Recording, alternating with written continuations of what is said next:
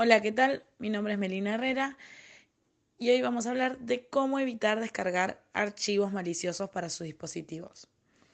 Lo primero que tienen que saber es que a la hora de descargar un archivo, este pasa por internet.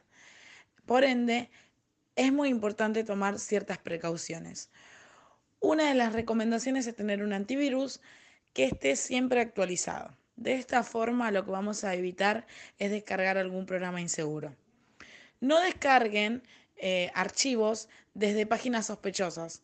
A veces queremos descargar ciertos contenidos como películas o músicas de algunas páginas de las cuales no estamos muy seguros. Entonces, evitemos hacerlo de ciertas páginas que terminen con estas sílabas, con estas extensiones. exe, scr, bat.com o pif al menos que tengan certeza de lo que trae ese contenido. Espero que esta información les haya servido y les agradezco su escucha. Hola a todos, ¿cómo están? Soy Aileen Belmonte y hoy les voy a contar sobre plataformas para compartir archivos de una forma segura.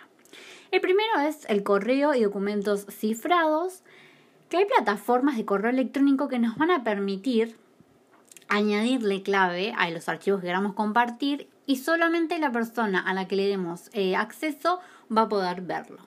Después tenemos en la nube que, por ejemplo, plataformas como Google Drive, eh, iCloud o OneDrive nos permiten almacenar diferentes tipos de archivos en estas nubes y compartirlos fácilmente con quien nosotros deseemos.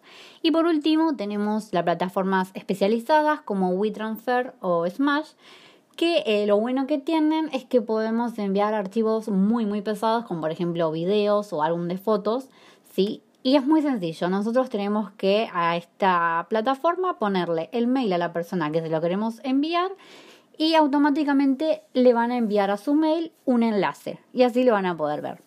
Espero que les haya gustado y recuerden tener mucho cuidado de la información que envían y a quién se la envían.